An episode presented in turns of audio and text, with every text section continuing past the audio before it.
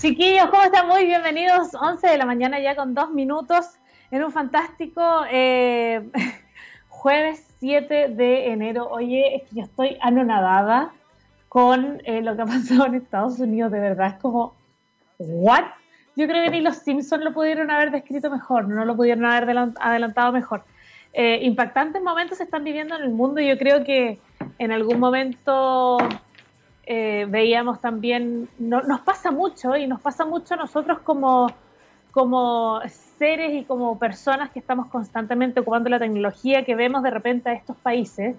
Eh, me estoy colgando del hecho de Estados Unidos nomás como para hablar de, de algo más, entre comillas, profundo, pero eh, pienso que de repente, claro, vemos en, en, cosas asociadas a la tecnología, lo que pasa con Silicon Valley o Estados Unidos, el tipo de, de, libre mercado que tienen y claro, cómo nosotros nos podríamos convertir en eso y siempre estamos mirando hacia arriba, ¿verdad? Hacia arriba porque además está todo esto en el hemisferio norte, miramos hacia arriba como mira, que bien lo están haciendo eh, y de alguna forma nos olvidamos. Nos olvidamos que cuando la cagan, por Dios que la cagan y la cagan, pero con todo. Así que eh, es una buena idea también eh, tener a estos referentes, ¿no? Pero también acotarlo, aterrizarlo y no perder la y no perder de vista que nosotros también acá lo estamos haciendo bastante bien, que estamos avanzando de cierta forma, un poco más lenta probablemente, con otros presupuestos, por cierto, con otras formas, pero que estamos avanzando, estamos avanzando. Hoy día vamos a hablar de eh, la logística corporativa que soluciona el tema de la última milla. Eh, y les voy a contar que este es un tema que no es menor, ustedes ya saben que dentro del mundo del e-commerce eh, si bien eh, las páginas funcionan perfecto, muchas de las páginas funcionan bien, eh, he tenido malas experiencias y, el problema, el problema con el e-commerce, que cuando uno tiene una mala experiencia se te queda, se te queda y tú lo y tú avisas y tú recomiendas y tú vas ocupas este de boca de boca en boca. Y hoy día ese boca en boca puede transformarse también en las redes sociales como compré algo en este lugar y fue horrendo, como una muy mala experiencia, desde que el sitio no funciona bien hasta que el servicio postventa, que ya lo habíamos hablado la, semana pasada, eh, perdón, el, martes pasado con otro de nuestros invitados, que hasta el servicio postventa es malo. Entonces, creo que hoy día esas, esas voces son, son aún más importantes y es por eso que hay que ir poniendo el foco donde están los mayores problemas. Hoy día eh, nos vamos a enfocar en esta última y penúltima milla, también vamos a estar hablando de eso. Eh, y me sucedió, bueno, Kitito, ustedes saben que él opina constantemente. De hecho, pet supplies, que son como todas las cosas de tienda de mascota, muchísimas veces nosotros las compramos a través de, eh, del e-commerce, ¿verdad? si bien hay muchas empresas que te van eh, sorprendiendo, porque por, cierto, que tienen que tercerizar una logística que para ellos no es necesariamente eh, su expertise, tienen que tercerizarlo porque finalmente esta empresa eh, que está enfocada 100% en hacer el, eh, la, entrega, el despacho, el delivery, eh, lo va a hacer mejor. Entonces creo que, por ahí también va un poco la cosa.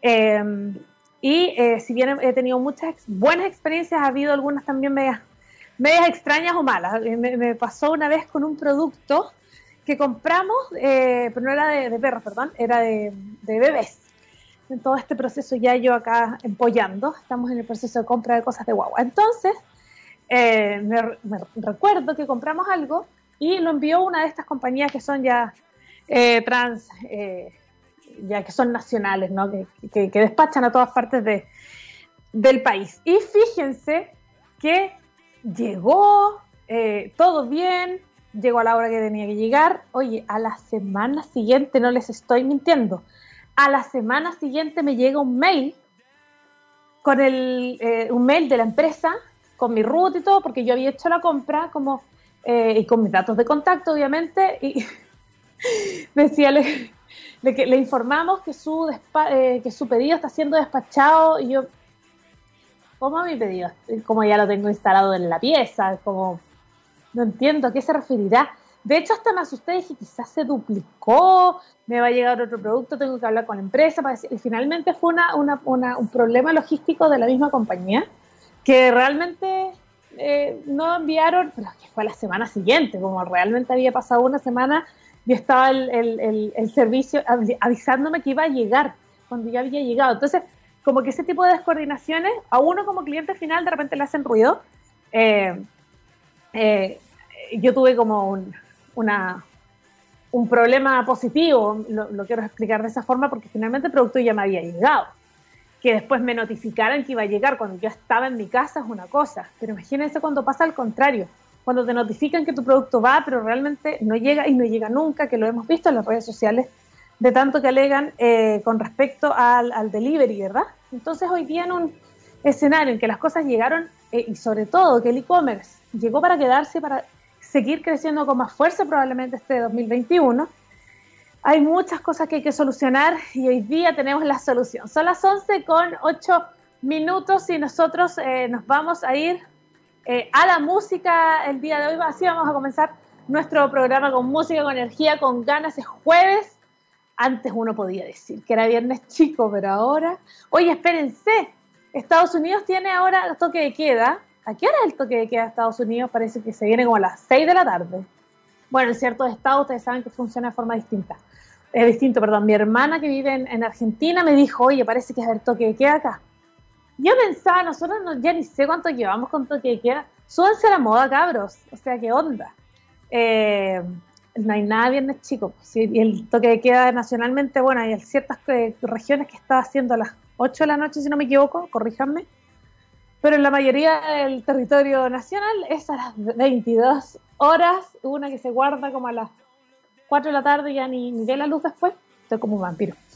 Eh, lo dejamos, eh, lo dejamos nuestro análisis de, social del día de hoy a propósito de lo que pasó con Estados Unidos. Yo creo que también tenemos que eh, levantar las cosas que estamos haciendo acá y, reconocerlas, que es lo que vamos a hacer el día de hoy con nuestro programa. Ya, ahora sí, 11 con 9 minutos, nos vamos con música, así comenzamos este Move en TX Radio.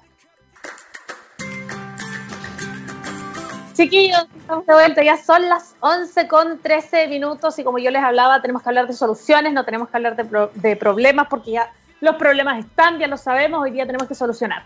Y precisamente como yo les contaba, el tema de hoy es la logística corporativa que soluciona la última milla, incluso la penúltima milla, y para eso hablaremos con, hablaremos de eh, Rayo App, que es un emprendimiento chileno de logística que soluciona uno de los grandes problemas eh, de nuestro país a la hora de hablar de e-commerce, que es esa tan temida, como ya les contaba, última milla. Y para eso tenemos a un gran invitado, él es el cofundador de Rayo App, le damos la bienvenida a Juan Andrés Cabrera. ¿Cómo estás, Juan Andrés?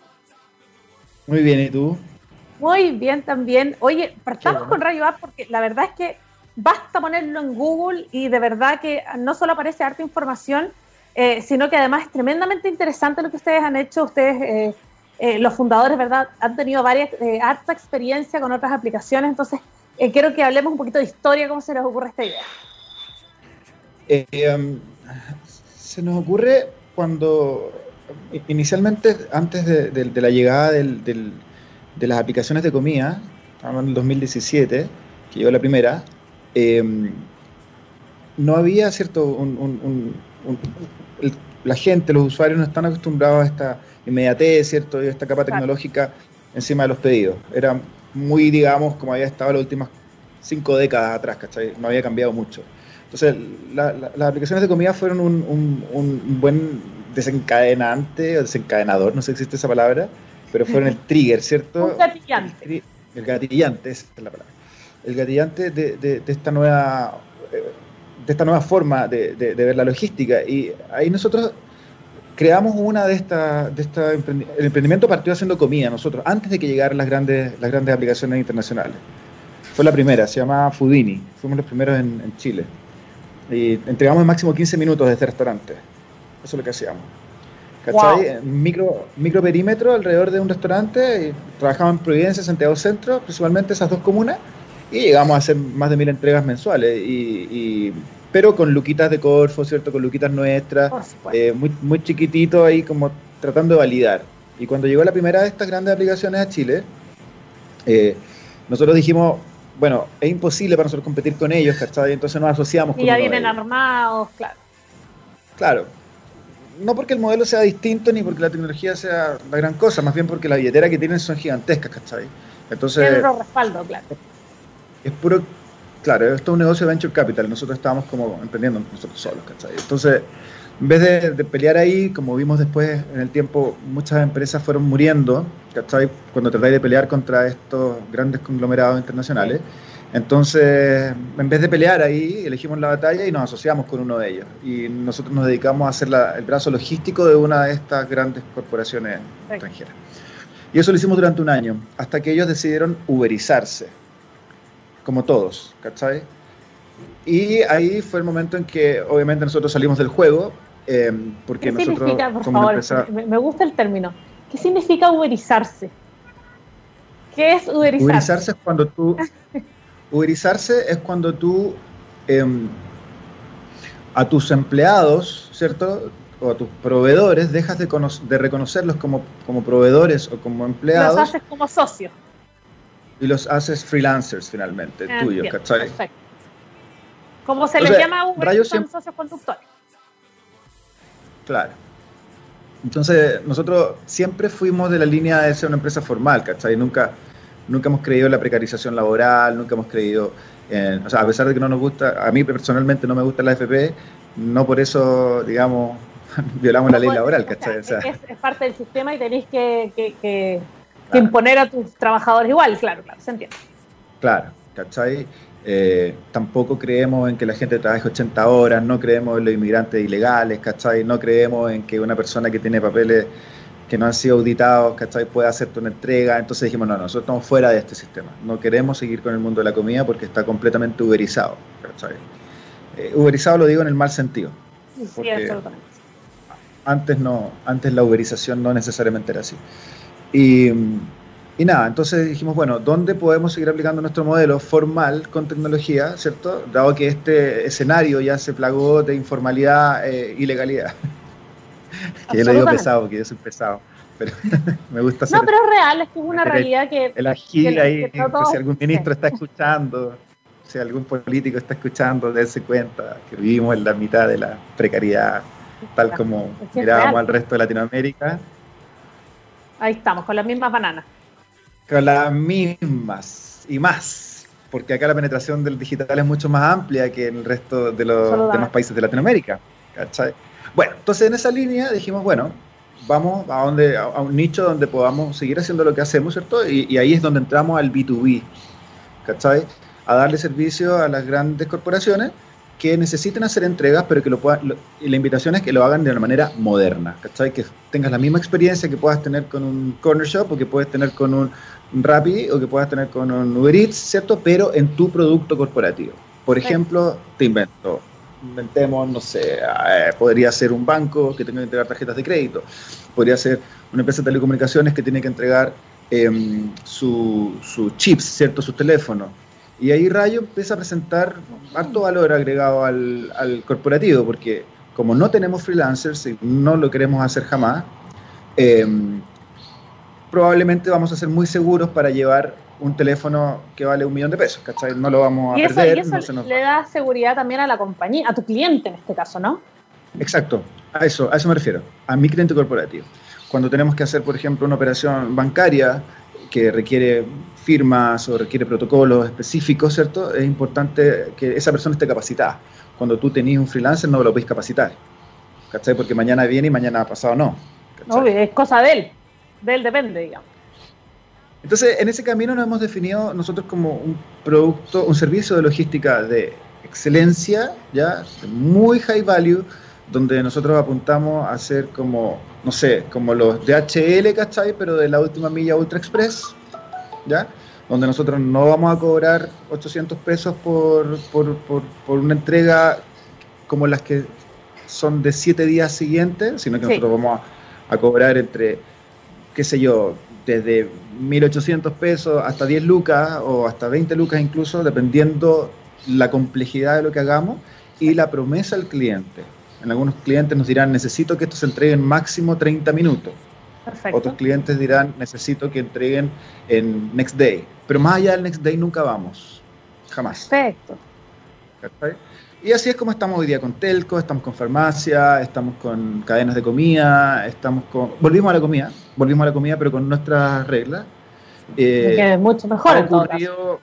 Sí, es difícil lograr los equilibrios como que los economics den, ¿cachai? Porque, porque este mundo freelanceado está muy distorsionado por la quema. Se normalizó, encuentras que está medio normalizado y que finalmente están todos siguiendo esas reglas y cuando ustedes vienen a decir, oye, vamos a rayar la cancha de esta otra forma porque te genera mayor seguridad, a ti como cliente, al cliente final, a nosotros con nuestros trabajadores, etcétera, y es como, es que, que no me acomoda porque ya estoy medio normalizado con lo otro. ¿Pasa eso? Se super, sí, se super normalizó. Y es una lástima. Em, pero ¿sabéis qué va a pasar? Vamos a... Va a llegar un momento en que eh, los gobiernos, ¿cierto?, van a entender que ninguna de las dos cosas es correcta, ni el libertinaje del freelanceo y tampoco la cantidad de restricciones que nosotros tenemos como rayo, ponte tú, por cumplir la ley laboral, que es bien jodida, ¿cachai? Porque tenéis que, o sea, no sé, la, la comida, ponte tú, funciona de lunes a lunes, no para. Y funciona en los horarios donde la gente no trabaja. Pero yo no puedo poner a un trabajador, por ejemplo, más de dos domingos al mes, si es que no me equivoco, algo así. ¿Te fijas? Porque la ley laboral me lo impide. lo impide tampoco puedo hacer tampoco puedo hacer que trabaje en los rangos horarios donde es eficiente. Por ejemplo, la comida nuevamente. Eh, a las 8 de la mañana hasta las 10 de la mañana podría gente pedir desayuno. Pero después entre las 10 y las 2 y media no pasa nada. Sí. Y después el almuerzo y después se muere la tarde para retomar en la noche. en la noche. Obviamente, si tú fueras si tú fuera la, la, empresaria eh, más buscando la mayor eficiencia para tu negocio, tú dices, necesito cinco personas en este rango horario, en esta zona, necesito siete personas en este rato, después ustedes váyanse a hacer algo, descansen en la calle, no vayan al baño, hagan pipí en el mapocho, que de verdad lo hacen. Así es, como, así es como funciona. Claro, o como pasa con la gente que está en Uber todo el día, que ocupan pañales, ¿cachai? Porque no tienen, ¿cachai? O como pasaba con los cajeros de, de supermercado acá en Chile que les ponían pañales también, ¿te acordáis? Años atrás. Entonces, me acuerdo de eso, qué horror. Este, ¿no? Creo que era un, supermercado chileno, parece que eh, es tentador, es tentador buscar esas eficiencias, es lo más evidente. Claro, y, el incentivo de la dignidad más encima, Claro, y el incentivo más encima está, te están diciendo, oye, nadie se preocupa, nadie hace nada. Nadie hace nada, ¿cachai? Nadie Entonces, nadie fiscaliza esto, ¿cachai? Y el Ministerio del Trabajo lo mira y parece que lo, miran, no sé qué hacen. Entonces, ahí va a, tener que llegar a un equilibrio, ¿cachai? Donde se, se, se, se, oficialicen en, la ley, ¿cachai? Nuevas metodologías para, para contratar, nuevos, nuevos esquemas más flexibles, porque estamos, tenemos que adaptarnos, los políticos y políticas tienen que adaptarse a estos cambios. No, y son cambios que se vienen encima. Entonces, la pregunta, o sea, esta olla a presión para explotar de alguna forma el tema cuándo. Sí. Yo creo que pronto los países de Latinoamérica se están volviendo socialistas cada vez más. Hay una, una, una tendencia, dicen los expertos, una tendencia al socialismo. Voy a tomar el caso de un estudio que hizo la, una de las universidades que se fue de Chile, la Loret, el grupo Loret, que se fueron. Sí. En su, en su estudio, para decidir irse de, de, Loret Andes, si es que no me equivoco, eh, se fueron de toda la zona Andes, porque detectaron a nivel de, sus estudios que a nivel existe una tendencia, correcto, una tendencia hacia la, a que los países latinoamericanos están tomando medidas cada vez más socialistas. Y tú, es cosa de mirarlo, o sea, hay, hay booms sociales en toda Latinoamérica, ¿cachai? Está pasando. Entonces, cuando está pasando, y bueno, en todo el mundo, en verdad, es un momento heavy para el mundo, ¿cierto? Entonces, es, es, necesario que en algún momento los gobiernos tomen medidas de protección para, para estas personas, porque gente, de acá mi socio Martín tiene un muy buen discurso, eh, todas estas economías colaborativas, llámala los taxis, los repartidores, y los, los shoppers, ¿cachai? Todas estas economías colaborativas generan un daño que estás pagando tú y yo, que son las imposiciones. Porque toda esta gente está generando hoyos de imposición y cuando esta gente tenga 40, 50 años más, alguien va a tener que pagar eso, esa imposición y vamos a hacer todos. Entonces, pan para hoy y hambre para mañana. Hambre para mañana. Exactamente. Ahora, con respecto al e-commerce, por supuesto, y a las soluciones que ustedes ofrecen, ¿cómo has notado la diferencia? Porque si bien ustedes llevan años trabajando en esto y han podido, además, de forma muy, eh, muy clara, han podido hacer una, una, evidencia, no solo gracias a su experiencia, ¿no? Ustedes como fundadores, sino también a los tiempos que corren, que les ha tocado medios turbulentos, en donde ha habido como un pie en un acelerador en todo orden de cosas. Eh, en el escenario de una regia pandemia que no podemos obviar, en el que hoy el e-commerce eh, se, ha se, ha vuelto una necesidad y por cierto de la solución de la última de la última milla también. ¿Cómo han podido ustedes evaluar, por ejemplo, el último año que recién pasó? Eh, nuestro mejor año, definitivamente. ¿En serio? sí, obviamente, sí. Sí, y es triste porque todo el mundo te pregunta, bueno, ¿cómo te ha ido? Y estás acostumbrado a que todos tus amigos, todas tus amigas ¿Cachai? Heavy, todo el mundo sin pega, todo el mundo. Se está yendo súper bien. Sí, claro, como, como dicen, contar plata delante de los pobres, ¿cachai? Eh, así, como cuando tenías una buena, una, una polola, un pololo, no sé, y, y, justo está la persona que está soltera y se pone a dar besos, ¿cachai? Típico. Da pudor decirlo, pero es verdad. O sea, la logística ha sido un boom, ha sido muy bueno para nosotros. Eh, ojalá que ojalá que, no que el coronavirus pare, pero pero fue el gatillante para que creciéramos. 3, x 3X, o sea, imagínate. Sí, y somos de los que crecieron menos, porque crecemos, nosotros crecemos mucho más, más, más controlados, porque somos B2B. Ahora, la pasamos eh, mal también, ¿cachai? Eh, eh, el crecimiento va de la mano con un montón de desafíos. Por supuesto. Acá y de piqueros, que hay que tirarse en una piscina si no sabéis si tiene agua. Tal cual, tal cual. O sea, pasamos grandes sustos. Pasamos muchos sustos con la caja, ¿ya? Manteniendo el, tema de la caja, porque el crecimiento significa también gastar más y tenés que tener todo esto de equilibrio. El reclutamiento se hizo muy complicado también. La gente, imagínate. Em, la, el diseño de operaciones, también ahí aprendimos un montón. O sea, hay, estamos tan agradecidos de poder haber tenido la oportunidad de, hacerlo porque te juro que ahora somos otra empresa, literalmente. Y parte todo desde octubre del 2019. Nosotros teníamos una oficina, tenemos dos oficinas, eh, que de un segundo a otro los trabajadores no podían ir a la oficina por el estallido social. Arrendamos, teníamos, teníamos un call center que estaba ubicado en el Parque Bustamante a la salida del metro Me dolió, me dolió. Perdimos una cantidad de plata. Sí, obvio. Casi, casi, casi quebramos y estuvimos muy mal. Nuestros clientes, imagínate, repartíamos para un banco en ese tiempo. El banco tenía todas sus sucursales quemadas y cerradas. No podíamos retirar los productos. Ingresos cero. Em, no, y es algo farmacia cerrada. No puedes hacer completamente. nada. Ah.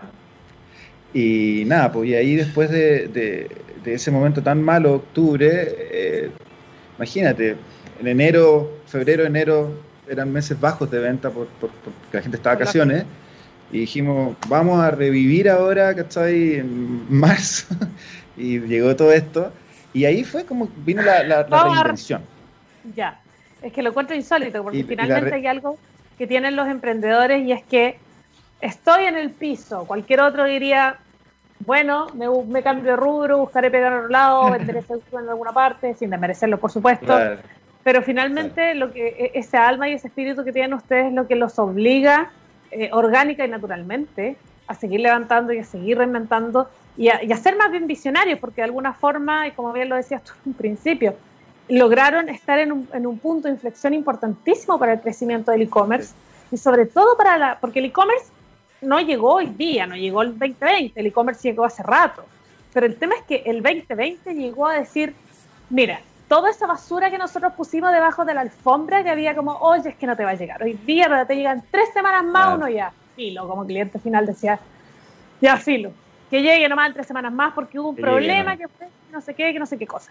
Hoy día es como, sabes que yo como cliente necesito mi producto ahora. ¿Por qué? Porque no puedo salir porque estoy encerrado y etcétera. Entonces, Por eso creo que es más, eh, es más intenso lo que ustedes han hecho y mucho más visionario por lo mismo, porque se enfrentaron a un escenario donde además el cliente final, y estoy hablando como yo como consumidora, mucho más exigente. Muchísimo más, muchísimo más. Y así, y, creo que eso es, es, como la teoría aplicada al mundo real. La, la, el, cliente finalmente tiene que movilizar a las empresas. Lo que pasa es que cuando las empresas tenían el sartén del mango, el cliente no podía hacer nada al respecto. Pero cuando entré en el mundo de la pandemia, es tan heavy porque en, en pandemia, el, yo lo dije en una charla el otro día, el e-commerce el e-commerce era siempre un proyecto, siempre era un bracito. No, no, acá el e-commerce se, convirtió en el único fuente de ingreso de tu empresa. El, único ingreso, por lo tanto, es la, si, si tú tienes tienda, el e-commerce ahora es tu tienda más importante y tu única tienda. Entonces, ponte las pilas. Sí, antes el primo lejano, que ya sí, lo, metemos a internet, le ponemos ofertas y total la gente igual va a la tienda. En cambio ahora es distinto. ¿Cómo has visto tú ese cambio, sobre todo en el, desde el punto de vista de, de los consumidores? ¿Cómo has visto tú el cambio del, cliente final? A mí, me encanta, me, encanta, eh, eh, me encanta la, la, sana, la sana, em, la sana ingenuidad y la sana ignorancia que tenemos nosotros los clientes finales. Porque la logística es jodidísima, es súper jodida es súper cara, es súper lenta, ineficiente, está llena de un montón de, procesos y, la, última milla es la más cara de todas las millas por lo mismo, la más difícil de hacer. Eh, es la más ineficiente, para que sepáis. Es la más ineficiente. Obviamente es mucho más eficiente agarrar un camión que va a repartir productos a la misma cuadra, que son productos de un mes de atraso, y reparto súper eficiente, como en la ruta del cartero, y eso es muy barato de hacer y muy fácil de hacer. No, no merezco, no es fácil, no merezco, pero comparado con la otra, que es completamente ineficiente, que te puede salir un pedido en cualquier parte y que tiene que llegar en 30 minutos a la casa del cliente, es mucho más difícil. y a mí me encanta que los clientes, me encanta que los clientes no nos interesen. Es como, oye, tráemelo, ¿qué, me importa? Vuela, teletranspórtate, eso es up to you. Yo necesito el producto acá. Eso, eso. Y eso, eso es bacán porque es tan difícil, es tan difícil la pedida, es tan difícil la, meta, que te desafía a, al menos que llegué a, a, la mitad de la expectativa de la persona, ¿cachai? Ya estáis dando un salto, pero gigantesco versus lo que existía antes de la pandemia. Gigantesco, ¿cachai? Ahora, yo como consumidor, yo como consumidor, cuando compro, eh, lo, dijo, lo dijo el fundador de Rappi el otro día, en, 2019, en, 2020, pero en e-commerce day. Vino acá uno de los fundadores, o gerente la TAM de, de, de Rappi, y dijo, los estudios muestran que para un segmento del mercado ya no importa el precio, literalmente, dentro de ciertos rangos. ya no importa. Yo tengo una guagua. Quería pedir, quería pedir eh, un, medicamento. Eh, mi búsqueda se, se, basaba simplemente en cuál era el que llega más rápido. Por supuesto. Hay que pagar 10 lucas más, lo que sea, pero necesito el medicamento ahora. Ahora. Y, y, en general, la, ponte tú el trabajo que ha hecho Mercado Libre en ese sentido es súper poderoso, ¿te has fijado? O sea, yo versus un retailer tradicional, si tengo Mercado Libre garantizado en 24 horas en mi casa, me voy por Mercado Libre. Pero para eso tenéis que tener una cantidad de, de tenéis que ver tu promesa como lo más core de tu, de tu, de tu negocio, ¿cachai? O sea, Mercado Libre, voy a decir con Mercado Libre, cambiaron su eslogan su, y dice lo mejor está, está en camino, no sé, lo mejor está llegando, ¿cachai? Como que tú me la calle está lleno de Mercado Libre. A que va a llegar a tu casa. Ahí, está, ese es su pilar, esa es su columna vertebral. Y antes su pilar era otro, po. era somos un marketplace, pero se dieron cuenta que ya, bueno, marketplace hay mucho. Ellos pusieron el foco y dijeron, vamos a entregar la publicidad en la tele, paquetes llegando, paquetes llegando, paquetes llegando, ¿cachai? Vía público. Es una, es una definición, una reinvención. Yo creo que si el retail chileno hace eso, se va a, avanzar muchísimo, ¿cachai? Y no me refiero solamente a, los supermercados. Los supermercados se vieron también impulsados por esto mismo, porque la gente cachó que está Corner Shop, ¿cachai? Y ya, no les queda otra, ese es el punto, no les queda otra, ¿cachai? Yo creo que todos tienen que hacer eso. Y me encanta que el cliente ya después que le diste la probadita una vez, no van a parar, no van a parar. Esto solo va a crecer. Oye, Juan Andrés, te cuento que son las 11 con 36 minutos. ¿Te parece si vamos a una pausa musical y seguimos conversando a la vuelta? Vale, vale. Vamos. Fantástico, entonces, para quienes se unen a nuestra sintonía acá en MOVE, les cuento que estamos junto al cofundador de Rayo App, Juan Andrés Cabrera. Vamos a ir a una pausa musical y ya volvemos acá en MOVE. Chiquillos, estamos de vuelta ya 11 de la mañana, 43 minutos y seguimos conversando acá en MOVE junto al cofundador de Rayo App, Juan Andrés Cabrera. Eh, sigues acá conectado con nosotros. ¿Cómo estás? Todo, todo súper bien. Todo súper bien. Oye, hemos hecho una tremenda, eh, una repasada un poquito de lo que ha pasado en los últimos años también, eh, cómo ha avanzado Rayo App y, cómo ha cambiado también el, el, mundo, como hemos cambiado lo que se suponía que íbamos a cambiar en 5 o 10 años, como en meses. Y a propósito de eso, ¿cómo es para ustedes la evaluación que se hace, que hacen acá en Chile para este tipo de problemáticas? Sobre todo porque, lo hablábamos antes de ir a la música, eh, el retail los supermercados durante mucho tiempo tuvieron el, sartén por el mango. Y ellos mandaban y sabéis que si te, quiero cambiar la fecha de entrega, te la cambio, si total, me vaya a comprar igual. Eso es en definitiva. Hoy día el cliente se, está dando un poco vuelta a esa tortilla. Eh, ¿Cómo eh, es para ustedes esta evaluación que se hace en Chile eh, con respecto a la última milla, con respecto al e-commerce y, cómo se ha avanzado? Hemos avanzado hoy día porque en algunos medios ya había algunas personas comparándonos con Amazon, ¿verdad? En ciertos marketplaces ya ciertas eh, eh, tiendas de retail, no grandes tiendas comparándose con Amazon, estamos considerando que Amazon puede ser la gran panacea probablemente del e-commerce o AliExpress y otras grandes como eso. Mm. Eh, ¿Estamos al nivel de la comparación? ¿Cuándo nos falta avanzar? Yo creo que hay que separar en, eh, todo este mundo de la última milla en, varios actores, ¿cierto? El cliente ya hablamos. El cliente está bacán, porque el cliente va a esperar, te va a comparar contra Amazon. ¿Sí o no? Es como el otro día yo bajé una app para ver tele chilena, Onda Media se llama. ¿Ya? ¿Ya? Donde están las películas chilenas, un catálogo. Al toque, al toque lo estoy comparando con Netflix, al toque. Al toque. Sí, ya tenéis tu referente. Sí, pues sorry, yo sé lo difícil que va a hacer que sea tan bacán como Netflix, pero sorry, onda media, ¿cachai? Al tiro te comparo. eh, y así mismo comparo la de Disney Plus con la de Amazon, que, ¿cachai? O sea, todo está ahí. Si entraste ahí, ya está ahí. Entonces, cliente, bacán, porque el cliente va desafiando. Después, los operadores de última milla, creciendo muchísimo, creciendo muchísimo. Empresas como Rayo y otras más, ¿cierto?, que están ahí ocupando ese nicho. ¿Y a quién le están quitando el nicho? A los tradicionales. ¿Quiénes son los tradicionales? Los Chile Express, los Correos de Chile, los Blue Express, ¿cierto? Que tienen que eventualmente entender que tienen que invertir en rayos. o, si no, ¿cachai? Y eso es lo que queremos nosotros, que nos compren o que inviertan. Porque algún día, si esto sigue, ellos se van a dar cuenta que en varios años más estas empresitas como Rayo empiezan a crecer, ta, ta, ta, ¿cierto? Van a empezar a llevarse el nicho y la gente va a preferir, o los e-commerce van a preferir enviar con Rayo. Entonces tienen que poner el foco ahí. Eso fue el mensaje subliminal para los inversionistas que nos están escuchando. ¿cierto? De subliminal, nada, mensaje directo. No, en verdad no. Sí, directo, sí. Ya estamos incluso hablando con ellos, pero no quieren dar ese paso. Entonces, eh, lo van a dar, lo tienen que dar. Tercero, eh, ese serían los operadores de logística. Tercero serían los, los, dueños del cliente, los dueños del cliente, las marcas, ¿cierto? Ellos tienen un punto muy, muy en contra.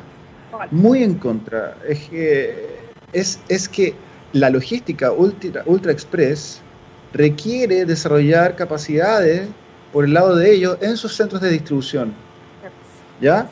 Ejemplo muy sencillo, un restaurante que está hecho solo para servir al cliente en la mesa, tiene que desarrollar una ventanilla por donde tiene que rápidamente piquear, armar los productos y pasárselo a la moto, ¿cierto? Sí, a quien reparte. lo mi alguien reparte. Lo mismo tiene que aplicar en los centros de distribución desde donde se retiran. ¿Cómo han ido avanzando en el extranjero? Nosotros acá somos muy orgullosos también de que con uno de nuestros clientes hicimos la primera operación probablemente de dark stores acá en Chile, sin, sin, saber lo que estamos haciendo, ¿cachai? Eh, y lo, logramos y no queda otra. Entonces, en Estados Unidos, que están muy avanzados, y en Europa, lo que tienen ellos es que el concepto de Dark Store ya se convierte en una parte fundamental del ecosistema de distribución de una marca. O sea, tengo un centro típico. claro, Está hecho para eso. O sea, tengo mis tiendas físicas, ponte tú en un mall, tengo también mi centro de distribución principal, desde donde recibo los embarques, desde donde recibo la, la importación aérea, lo que sea, ¿cierto? De los zapatillas, por ejemplo, lo que sea. Pero aparte tengo ciertas zonas de picking solamente, estas dark stores, ¿cierto? Donde están hechas para el delivery de última milla. Entonces, ahí hay una gran oportunidad de avanzar. Eso es algo que Amazon, por ejemplo, tiene desarrollado, pero en un nivel muy granular, ¿cachai? De, al punto que los, mismos propietarios o arrendatarios de departamentos pueden incluso disponer sus propias bodegas para ocuparlas como centros de acopio, ¿cachai? O sea, ahí falta también. Pero se ha avanzado, como te digo, han avanzado. Y lo otro es como la parte, la tecnología eh, de los retailers o, los dueños de clientes grandes, en general es, más lenta, ¿cierto? Para, para, integrarse, porque acá tú tenés, cuando tú, si tú verís, no sé, voy a inventar un cliente que, que, vende pintura, ponte tú, ¿cachai? Y quería hacer distribución expresa 200 puntos de venta de fretería, de barrio, de mall, de lo que queráis, y tú querías hacerlo de una manera ágil, para servir a tu cliente, ¿cierto? O sea, que tu locatario te compre y que reciba rápido, eh, tú vas a tener que integrarte tecnológicamente a muchos couriers de última milla.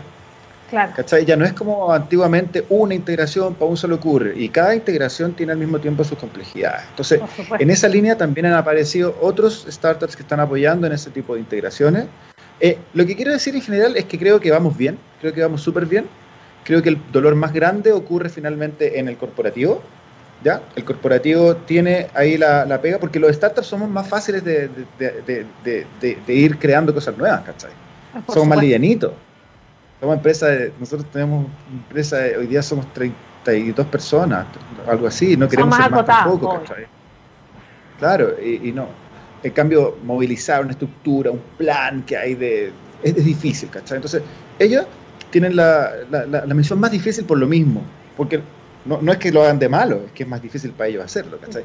Falabella, por ejemplo, están invirtiendo ahora, no sé, viene el diario, no sé, 200 millones de dólares, algo así, puede que me quede corto, no sé, con ese nuevo centro de distribución que están haciendo. Es un centro de distribución hecho, entendiendo que la logística es de última milla y la experiencia del usuario final es lo más importante, ¿cachai? Entonces, ese, es el enfoque correcto. Hay que, hay que tomar una determinación vamos perfecto, bien. Perfecto. Oye, eh, ya son las 11 con 50 minutos y para empezar a cerrar nuestro programa de hoy, eh, yo entiendo que ya están en México. ¿Cómo ha sido este proceso de internacionalización? Ha sido eh, súper interesante porque hemos demostrado que podemos operarlo 99,9% remoto. ¿ya? O sea, hoy día en Rayo hay gente operando en Rayo desde Colombia, Chile, España y México. Perfecto. Para, para más de 25, 30 ciudades acá en Chile, algo así, 30 ciudades. Y, México es solo una más de ellas, ¿cachai? Entonces, la mayor validación, lo más importante, el takeaway más bacán es que podemos operar sin estar en las ciudades donde operamos. Y hoy día, mejor aún, cada quien desde su casa. Esa oficina que te mencioné en octubre ya no existe, ¿cachai? Ya nadie tiene oficina. Exacto. Eh, entonces, eso es lo más rico, validar que tú puedes operar internacionalmente. Bueno, buena noticia. Eso. Y bueno, el desafío está en crecer México, ¿cierto? Ahora, eh, si, todo sale bien, ya pronto, dentro de esta semana, debiésemos ya poder anunciar que recibimos una nueva inversión de un fondo nuevo y con eso ya podríamos ir a, a, explotar más allá en México. Así que, bueno, México es, la, es el destino natural de cualquier emprendimiento chileno porque el volumen, ¿cierto? Es, mexicano. Sí, sí, No, no, y además que México en sí, en sí mismo ya es como una, es una industria entera, digamos. Eh, y, en torno a eso mismo, eh, porque lo hablaba la semana pasada con un invitado también, ya, siempre se habla un poco de Santiago, lamentablemente, y no Chile, que es bien, es bien laboratorio para sus cosas, como que acá se pueden probar ciertas cosas, en ciertas comunas se pueden probar cosas que funcionen, pero México ya son eh, palabras un poco más grandes. ¿Cómo se preparan para eso? Mira, más que la, más, más que la preparación, acá aquí tenemos que encontrar una. Porque la operación la sabemos hacer. Ya la estamos haciendo hace más de un año y está bien. O sea, ahí no está el desafío. Sí, eh, más que la preparación es poder llegar a una llegar a una fórmula financiera que permita expandirse en ciertos mercados manteniendo las rentabilidades. Porque Chile es, se ha vuelto un país muy informal, lo que hemos hablado en la primera parte de la entrevista, pero los demás mercados latinoamericanos son muchísimo más informales, pero desde antes. Claro. Claro. Chile cambió en ese sentido. Nosotros no dejamos, se nos metió ese gol. Pero los demás países es el desde, o sea, tenemos mucha gente que trabaja en radio que son de Colombia, en el staff, y, y claro, nos cuentan, nos dicen, Juan, en Colombia es así, yo tengo mucha cercanía con, Argentina, eh, sabemos que Argentina también es así. Entonces, es difícil cuando tú presentas este modelo, y, pero tenemos que encontrar una forma. Ese es el mayor desafío. Y para hacer ese, encontrar ese, esa fórmula tenemos que probar. Y para probar tenemos que invertir. ¿cachai? Entonces, por eso es tan importante la, entrada de, este fondo, porque nos va a permitir probar cosas, ya no en Santiago, sino que probar allá, ¿cachai? Directamente allá. Y ver cómo podemos ir creciendo. Oye, son súper buenas noticias. Eh, ya son las 11.54 minutos y nosotros empezamos a despedir nuestro programa. Eh, pero primero que todo, quiero agradecerte, Juan, a ti y bueno, a Rayo, por supuesto, desearles lo mejor para este 2021. Se les viene, se les viene intenso porque finalmente el sistema del e-commerce y la solución al problema, el problema del e-commerce, yo creo que ya no pasa por el software que estás ocupando, la página web, la experiencia del cliente, ese ya está solucionado es la última milla que es que sigue siendo un problema y ustedes sin duda que vienen ahí con la solución, así que primero que todo agradecerte por estar acá con nosotros y segundo, eh, mucho éxito para lo que se viene en este 2020. Igualmente, muchas gracias por invitarme, les deseo también un exitoso 2021 y ojalá nos podamos ver otra vez, que estén muy bien. Absolutamente, todas las puertas abiertas para ti. Quedas completamente liberado, Juan Andrés, muchísimas gracias. Gracias, que estén bien, chao, chao. Chao, chao. Y nosotros, chiquillos, así como termina nuestro jueves, terminó nuestra primera semana de enero y lo logramos. Eh, y ya, y se terminó, 11.55, lo dejamos hasta acá, eh, nos vamos con música y nos vemos día martes con mucho más acá en Move. Eh, nos vemos, chao, chao.